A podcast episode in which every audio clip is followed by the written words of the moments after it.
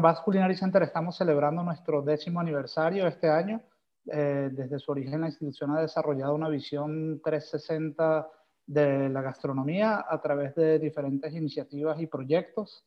Este año se celebran los logros alcanzados y los retos de futuro basados en los valores de la entidad que son pasión, excelencia, innovación y compromiso social. Hoy vamos a hablar sobre cómo diferentes soluciones tecnológicas o startups eh, a través de diferentes enfoques están digitalizando costes eh, en sus procesos operativos o dinamizando precios o un poco las dos cosas. Vamos a hablar con, con diferentes emprendedores que, que, están abordando este problema.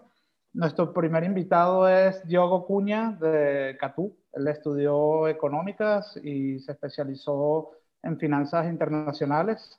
En 2019 creó Catú, una plataforma de herramientas digitales que facilitan la, la relación entre restaurantes y proveedores. ¿Qué tal, Diego? ¿Cómo estás? Hola, Eric. Muy bien. ¿Tú qué tal? Muy bien, muy bien. A ver, si nos cuentas un poco, eh, cómo, eh, un poco sobre Catú, cómo surgió la idea, en qué consiste. Sí, pues en muy corto, Catú surgió de...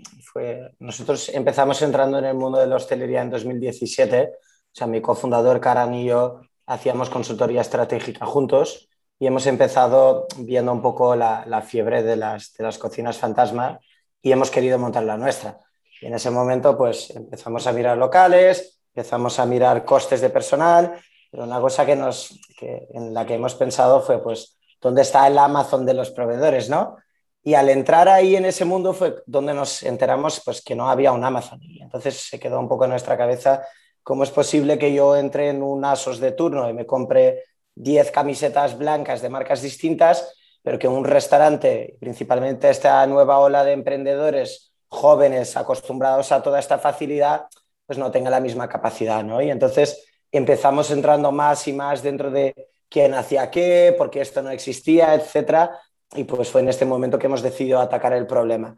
Um, la razón por la que hemos empezado de la forma que hemos empezado, y ahí hablando un poco en lo que consiste, fue pues no hay esta Amazon entre restaurantes y proveedores, la primera pregunta es ¿por qué no? es muy obvio.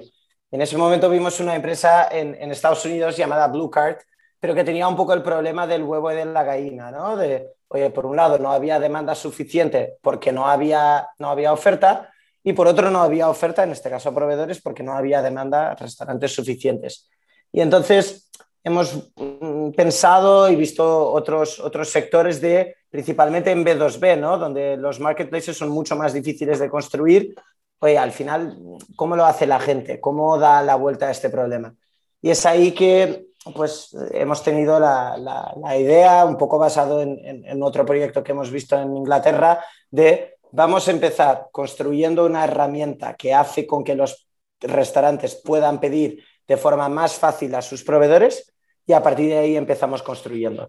Pues Catú se basa en eso. Catú empieza como una herramienta que se quiere tornar clave en el día a día de la operativa del restaurante y a través de la cual puede hacer pedidos a todos sus proveedores largando WhatsApp, teléfono, email, fax, o sea, una plataforma central donde puede pedir a todo el mundo, porque el proveedor el único que recibe es un mail, un WhatsApp o un SMS. Luego, que ya lo teníamos muy claro, pero hemos tenido que acelerar, acelerar, acelerarlo, perdón, el español me sigue fallando un par de veces, a pesar de llevar tiempo aquí.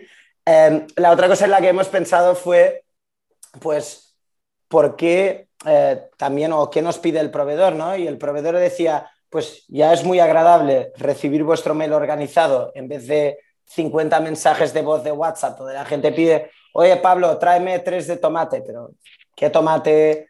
cherry, rosa, y tres que cajas, kilos, unidades. O sea, tú vas a una oficina de un proveedor y hay cinco, seis, diez personas con cascos todo el día, pues escuchando mensajes encriptados y poniéndolos en un ERP. Entonces, lo que el proveedor nos empezó pidiendo fue, oye, ¿podéis crear un puente entre lo que es la aplicación que tenéis para, para los restaurantes y nuestro ERP? Para que los catálogos se actualicen en tiempo real, los precios se actualicen en tiempo real y más que todo, pues toda esa parte manual de pedidos y un poco desencriptar y adivinar qué tomate es este que está pidiendo el hostelero, pues que entre directamente a la RP con su código, con su precio, etc. Eso es, un poco en qué consiste Catu actualmente y el paso en el que estamos. Tengo entendido, a ver, y por cierto, la gente que está en el público, si tienen alguna pregunta, simplemente escríbanla en el chat y, podemos eh, hacer preguntas del público al final. Eh, luego te quería preguntar, entiendo que, una característica especial de, de Catú es que, sirve como comparador de precios. Igual si nos puedes comentar un poco sobre esto.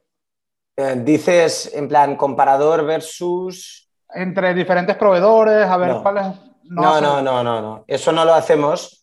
Eh, es algo que mucha gente nos lo ha pedido, muchos restaurantes, muchos proveedores, pero es un melón bastante complicado de abrir, principalmente, repito, en un B2B, donde, o sea, nosotros creemos que la industria caminará hacia una transparencia de precios cada vez más, más fuerte, pero tampoco queremos venir aquí y de, repente de un día al otro quebrar todo, ¿no? O sea, es un melón muy, muy peligroso por... Vienen proveedores, por ejemplo, que hacen una especie de, eh, lo que se llama en inglés un dumping, que es poner un precio muy por debajo, incluso casi del coste para ganar el cliente al inicio. Eh, nosotros no, nosotros creemos en una táctica mucho más de empezar creando herramientas con las dos partes de la ecuación y una vez estando dentro, hacer pues todo un research de producto súper exhaustivo para saber cómo mejorar la industria juntos, más que voy a abrir un comparador de precios y quien quiere pone lo que quiere, no, eso sería una locura y nos parece que no ayuda a nuestra visión, que es hacer la cadena de suministro mejor, más barata y más eficiente, o sea, con más beneficios para las dos partes pero no solo mm, ayudando a uno de los lados. Y una cosa, el, usuario restaurante puede, por ejemplo, eh, visualizar todos los históricos de gastos y, ver cómo ha sido la, evolución de, su coste digital. Igual si nos comentas un poco sobre esto. Eso sí, ellos tienen herramientas pues, en tiempo real que se actualizan con cómo van gastando por proveedor, cómo van gastando según temporada, etc. Nos está faltando la otra pata que es la integración con, con los ERPs pero la parte de análisis de costes sí.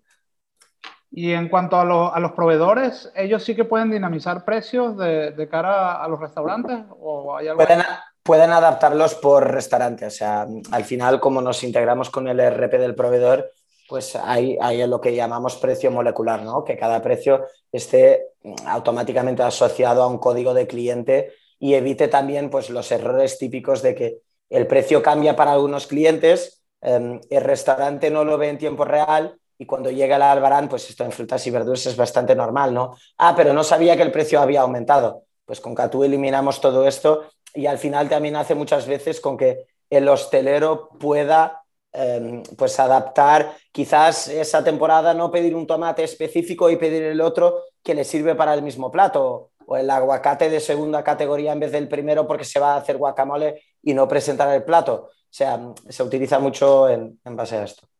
Mira, aquí tenemos una pregunta de Alexander Murillo y dice, buenas tardes, ¿cómo es la integración para ser proveedor? ¿Qué coste tiene y cuáles son las condiciones? Pues la integración depende 100% de cómo es el proveedor, qué RP utiliza, número de clientes que tiene. O sea, estamos en una fase donde hacemos mucho, pues, eh, precios proveedor por proveedor, porque por ahora la plataforma de proveedores no la tenemos abierta de forma masiva, masiva. O sea, la plataforma de proveedores la tenemos de verdad con los proveedores que vemos que quieren trabajar lado a lado con nosotros. O sea, nuestro equipo de producto pasa horas con los equipos de proveedores, pero horas. Y entonces ya no va tanto de cuánto cobramos exactamente, sino que lo vemos como una alianza entre las dos partes y adaptamos bastante el precio pues, a esas diferentes dinámicas. En el, en el caso de un restaurante, eh, tengo que venir yo con los proveedores con los que ya Correcto, correcto. ¿Vosotros también ofrecéis proveedores, por decir así? No, por lo que te decía antes, porque no queremos crear una competitividad de precios que no sea sana. Ok, ok, genial. ¿Y eh, existe algún tipo de contrato de exclusividad por aparecer en vuestra plataforma o algo así? No, ni con nosotros ni con los proveedores. Yo repito, nuestra visión es muy clara, es hacer la industria mejor, más transparente, más eficiente y, con los precios más baratos y márgenes mejores para los dos lados.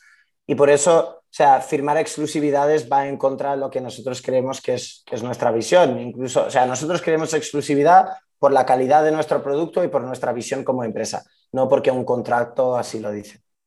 Y si nos puedes compartir, Diego, qué, tipo de dificultades o incidencias se, suelen ver en estos procesos de, compras o, qué necesidades está teniendo el sector ahora mismo.